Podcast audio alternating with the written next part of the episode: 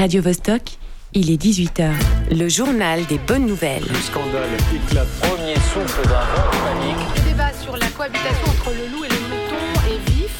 Personne ne peut ce soir dire si l'on est oui ou non à la veille d'un désastre nucléaire de grande ampleur. Route bilan 20 morts dont 3 graves. Enfin des bonnes nouvelles. 1800 milliards par année. 1800 milliards de dollars, c'est ce que pourrait rapporter un impôt mondial sur les multimillionnaires selon l'ONG Oxfam. Et il y a urgence.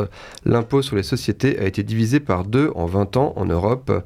À l'occasion du Forum économique de Davos qui réunit les plus grandes fortunes de la planète, l'ONG martèle son message implacable, clair, limpide. La fortune des cinq hommes les plus riches de la planète a doublé ces trois dernières années. Pendant ce temps-là, les ressources de 5 milliards de personnes sur Terre ont reculé. Oxfam cite les salaires qui augmentent moins vite que l'inflation, l'évasion fiscale et la privatisation de l'État comme exemple. En un mot comme en mille, les inégalités se creusent, mais avec l'introduction d'une taxe mondiale sur les millionnaires, l'ONG propose une solution qui pourrait changer la donne. Le boucher des grottes est de retour. C'est la bonne nouvelle qui l'emporte sur toutes les autres et c'est l'amie Julie qui nous la raconte dans la tribune. Oui, le boucher des grottes est de retour. Euh, une figure mythique du quartier, la boucherie Muller, a rouvert ses portes en janvier.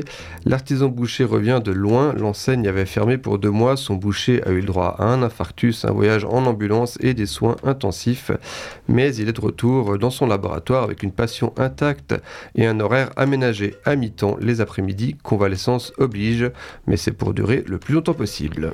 Les cinémas du Grutli ont cartonné en 2023. Plus de 80 000 entrées en 2023, c'est les meilleurs chiffres de l'histoire à en croire les cinémas du Grutli.